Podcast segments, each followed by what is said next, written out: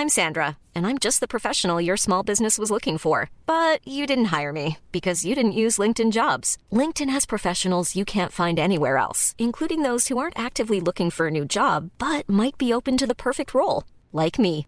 In a given month, over 70% of LinkedIn users don't visit other leading job sites. So if you're not looking on LinkedIn, you'll miss out on great candidates like Sandra. Start hiring professionals like a professional. Post your free job on linkedin.com/people today.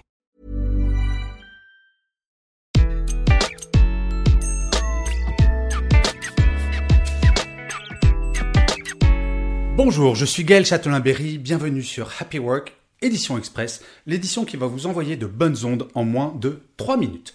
Pour cet épisode, je vais vous donner quelques raisons de déculpabiliser de faire du télétravail. J'entendais lundi sur Europe 1 l'interview d'un salarié d'un groupe du CAC 40 qui disait que son manager refusait de le laisser télétravailler 5 jours parce que selon lui, les salariés bossaient moins en télétravail qu'en présentiel.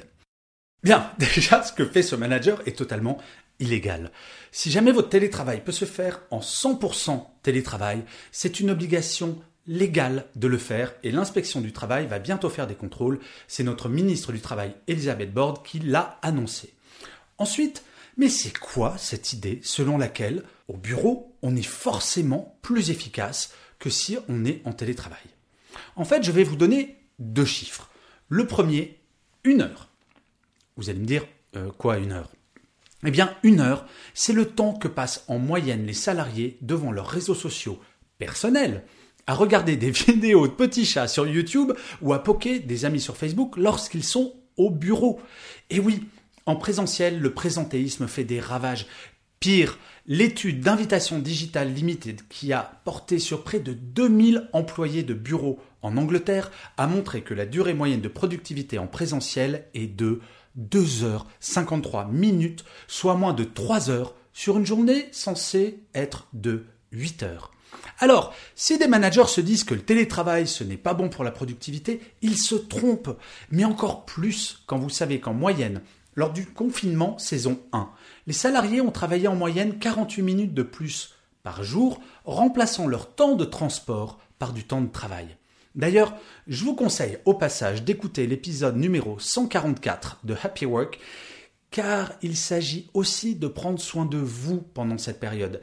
N'allez pas me faire un burn-out en travaillant du matin au soir sans cesse. Ce n'est pas parce que vous êtes chez vous en télétravail que votre chez vous ne doit pas faire attention à votre vie personnelle.